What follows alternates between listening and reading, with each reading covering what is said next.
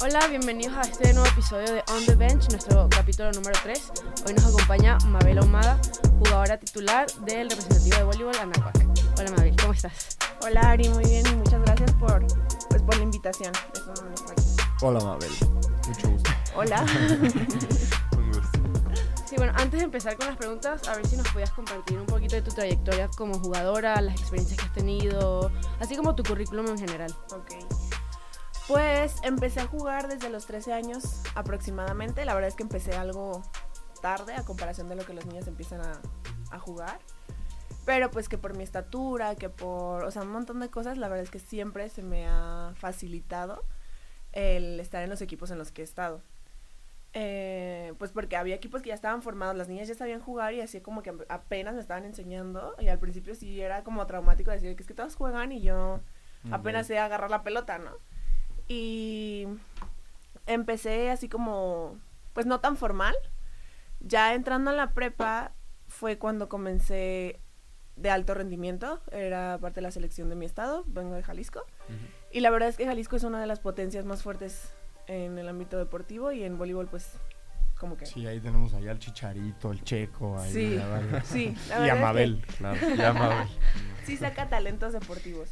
Y con mi preparatoria, gracias al voleibol, eh, ahí fue cuando comencé como a que rindiera frutos. Eh, estudié en el Cervantes Loma Bonita, es una escuela marista, pero en Guadalajara es muy buena. eh, Y ahí fue mi primera beca deportiva. Estudié ahí por el boli y fui campeona nacional dos veces. O sea, bicampeona nacional y subcampeona. O sea, de mis tres años, en todas se ganó medalla, dos oro, un plata. De ahí, pues, obviamente eso como que agigantó mi currículum. Ujú. Y fue cuando me ofrecieron la beca aquí en la Nahuac, Querétaro. Eh, me ofrecieron, la verdad, muy buena beca. Querétaro yo no conocía, o sea, ni siquiera sabía que la Nahuac existía porque allá no hay, o sea, en Guadalajara no hay.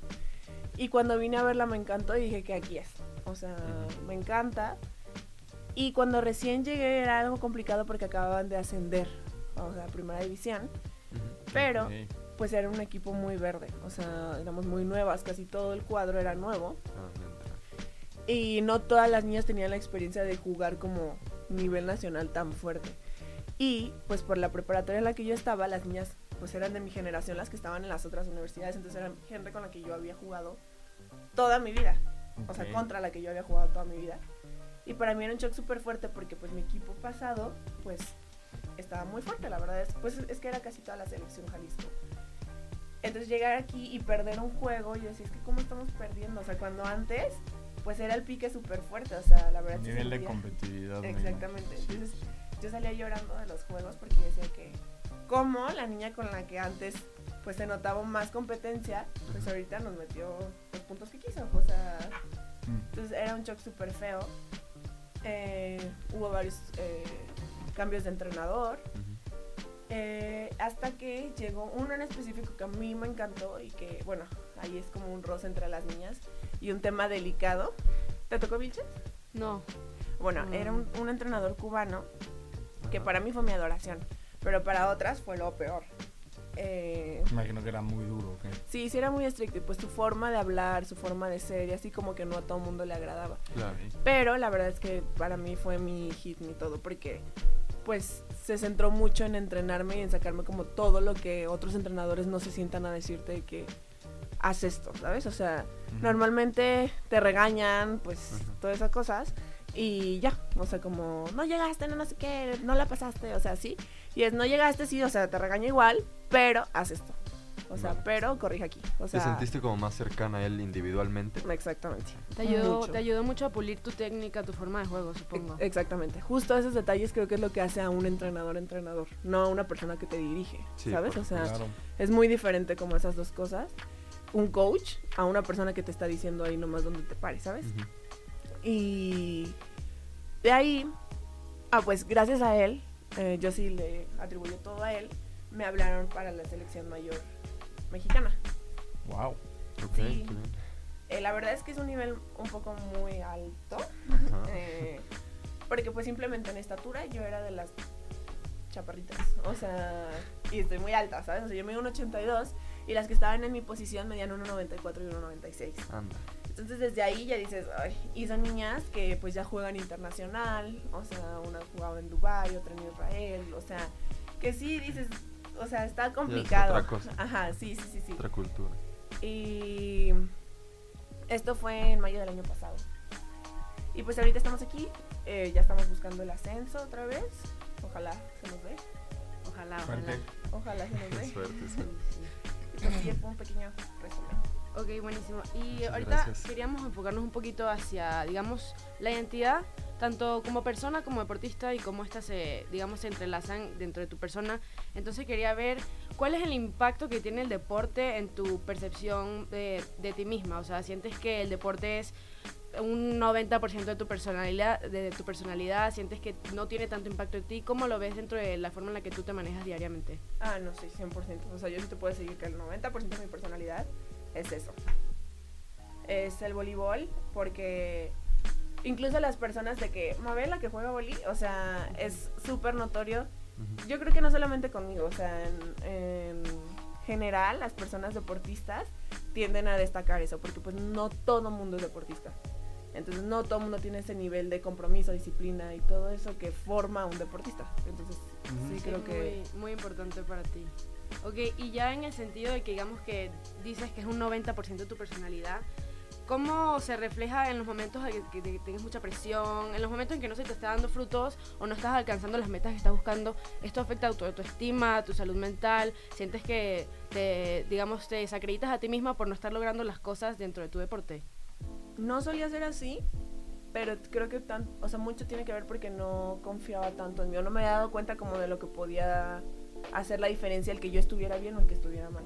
Entonces, si por ejemplo no me siento al 100 en la cancha o me siento me siento débil o sé que no he ido al gimnasio como debía haber estado yendo y así, sí me pone nerviosa un juego, por ejemplo.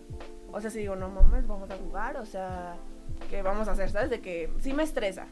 Si me siento fuerte, yo no tengo un conflicto con eso. O sea, sea el partido que sea, no, no pasa nada. Y fuera de la cancha, o sea, imagínate que estás teniendo una mala semana de entrenamiento, ¿sientes que eso te afecta a ti fuera de la cancha como persona diariamente? No, no, O sea, lo que pasa dentro de la cancha, el entrenamiento se queda ahí y, o sea, tienes la capacidad de separarlo. sí. Está súper bien. Porque justamente vemos mucho que pasa con los deportistas que justamente tienen un mal entrenamiento, un mal día y ya de ahí empiezan problemas de salud mental, empiezan problemas de autoestima. Entonces, qué bueno que no te sucede esto, pero en verdad es muy común y hasta en el dentro del equipo Sí. lo vemos mucho. Este, sí, también quería mencionar, mencionas lo de tu entrenador. ¿Sientes que él también te formó, o sea, él es parte de tu identidad? Gracias a lo que él te enseñó, se ha vuelto como parte de tu identidad como deportista, pero también como persona. En el, es que te digo que sí separo mucho una cosa de otra, pero creo que sí. O sea, no, sí, 100%. En mi seguridad como, como jugadora, como deportista, creo que él en específico fue el que me hizo sentirme mucho más. O sea, que confió mucho en mí. Claro. Entonces, sí llega, sí llega a pasar que si yo siento que mi entrenador o mi equipo tal vez no están confiando tanto en mí, sí me bajonea, ¿sabes? Entonces tengo que, que decir, hey, si en este momento, cuando estuvo esta otra persona, me sentí, fui capaz de hacer todo esto, como que el- lo que las demás personas piensen, hagan, digan o sientan, o sea, no tiene por qué cambiar eso en mí, ¿sabes? Y siempre, siempre es así, o sea, has tenido la... O dices que hubo un momento en que yo aprendí a separar voleibol de la vida o simplemente siempre se te ha dado así como, como fácil separar cancha y mi vida diaria. No, siempre. Siempre ha sido así. Porque yo siempre dije que yo quiero ser una niña normal, le decía a mi mamá. Entonces, para mí, al principio jugar voleibol era algo tedioso. Y después fue cuando me empezó a encantar, cuando empecé a salir a torneos y todo ese rollo. Pero mis amistades siempre han estado fuera del mundo del vóley. Entonces, una Ok. cosa es de un lado, o sea, de que sí, mis amigas del equipo y todo, pero siempre he tenido amigas fuera de. Me imagino que eso ayuda mucho porque Des- es una des- forma de despejar muy Sí. cañón, ¿no? Sí, exactamente. O sea, como que cambias el tema que si normalmente es el entrenamiento, entrenamiento, voleibol, voleibol, voleibol, y llegas con alguien que tal vez no juega voleibol, es súper diferente. Sí, sí, sí, como que no entra. Y también una cosa, eh, justo decías que te parecía tedioso cuando entraste a jugar voleibol. ¿Por qué entraste entonces? ¿Por qué seguiste practicándolo? Porque yo siempre dije que yo quería estudiar en la universidad que yo quisiera estudiar y en mi familia vivimos bien, muy bien, Ujú. pero sé que no soy la única y, o sea, tengo un hermano más chiquito Y la verdad es que si yo puedo ayudar a que la economía familiar sea un poquito más, Claro. o sea, sencilla, de que no tan complicada, pues lo voy a hacer. O sea, y tal vez mis papás no podían pagarme un de Monterrey sin beca, ¿sabes? O sea, una náhuatl sí, sin sí. beca. Entonces, yo siempre supe que esa era mi tirada. Y al principio, pues yo veía que todas las niñas o sea, en la secundaria saliendo se iban a casas de alguna amiga o todas las fiestas iban todas o así. Y yo no podía porque yo tenía entrenamiento. Entonces, eso era lo que para mí era, yo quiero ser una niña normal, yo quiero poder ir a las fiestas, yo quiero poder ir al cine Ajá. saliendo de la escuela, yo quiero... Y no podía. Eso lo platicábamos ayer con Claro. Juan Pablo, igual, que decía la no parte puede como salir, ¿no? social, como los sacrificios, ¿no? Sí. Tienes que tomar. Sí, pero mi mamá justo me decía que no eres una niña normal. O sea, a ver, ¿quién de tus compañeros de la secundaria está en una preparatoria como la que tú estás?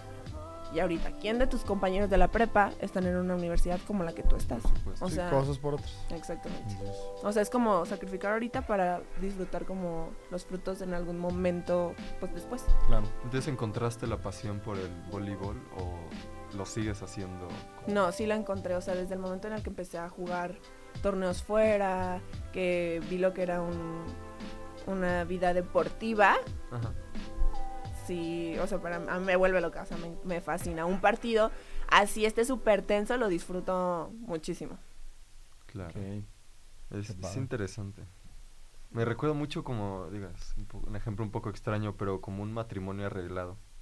Que he leído, he visto. Yo mi relación más tóxica. mi relación más tóxica es con el deporte y también. A lo que me refiero, a lo que me refiero, es que hay muchos casos que el matrimonio, matrimonio, matrimonio arreglado, las personas al, fi- al principio no se llevan, ni se conocen. Entonces no, en- no se casan o no empiezan a vivir juntos desde un punto de enamoramiento. Entonces van construyendo a lo largo del tiempo una relación mucho más sólida, que según algunos estudios, dice que es mucho más eh, estable. Entonces... ¿Pero y sé, es como un veo- libro? O sea, dijiste que lo leíste. Sí, un artículo. Ah. Pero El aporte Me filosófico. parece como, como interesante. Léanlo. Sí, sí, bien. No recuerdo cómo se llama, pero pero sí me, me parece interesante también como que lo encontraste, lo empezaste haciendo por otra cosa, no por pasión, no por gusto. Bueno, me imagino que algo sí por gusto porque Sí. elegiste el deporte ese, pero eh, como que lo encontraste más tarde. Sí. Sí, sí me costó al, al principio muchísimo trabajo, la verdad. O sea, yo lloraba cada que iba al entrenamiento. O sea, Ah, pero ok. llegó un punto en el que, por ejemplo, en la preparatoria me tocaba dobletear. Entonces creo que fue el momento más pesado de mi vida deportiva y como estudiante, porque salía, salía de escuela a las 2, a las dos y media entrenaba, de dos y media a cinco y media. Y luego de 7 a 9 entrenaba en Jalisco. Entonces corría, o sea, literal, cámbiate porque tenías que traer tu uniforme del otro equipo. Come rápido en lo que llegas allá, llega con el mal del puerco, o sea, de que pues cansadísima y sale a las 9, 10 de la noche, llega a tu casa a 10 y media, 11, haz tarea, o sea, todo eso. Entonces, cuando llegué a la uni, se me hizo facilísimo. O sea, yo decía Sí, que sí, había claro. niñas que se mataban y que decían, no manches, o sea, y yo decía, tengo mi entrenamiento, un solo entrenamiento, de que eh, de un salón a otro, ¿sabes? O sea, que puedo ir del C al polideportivo y rapidísimo. presión. Exacto, o sea, yo decía que esto estaba facilísimo. O sea, O sea, De la prepa te ayudó muchísimo a aprender a gestionarte, supongo, o sea, en el sentido de que te sabes manejar, no, no tienes como que este problema que veo que pasa mucho con nuestras compañeras de voleibol, que lo sufren, o sea, que de verdad es demasiado difícil para ellas. Sí, sí, la verdad es que sí. O sea, sí considero que en la preparatoria fue mi momento más difícil. Entonces, cuando yo llegué aquí, todo era como que, ay, no pasa nada. O sea, solamente me acoplo a como estaba porque sí me volvía loca. Súper bien. Bueno, ya para ir cerrando, igual la pregunta se la hicimos al primer entrevistado que tuvimos, quiero hacértela a ti.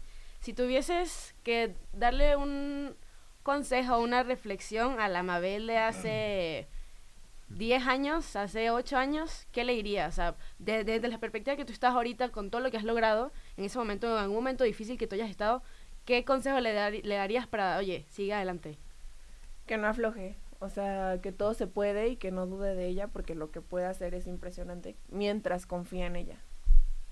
Súper, súper. Bueno, este, creo valioso. que ya esto sería todo por el día de hoy. Primero, quiero agradecerte muchísimo por el tiempo y por toda la información que nos has compartido. Igual a mis compañeros por el Muchas tiempo. gracias, Mabel. No, Muchísimas ustedes, gracias, gracias, un por la gusto igual. La suerte en esta nueva etapa. Muchas y bueno, las gracias. metas que estés persiguiendo.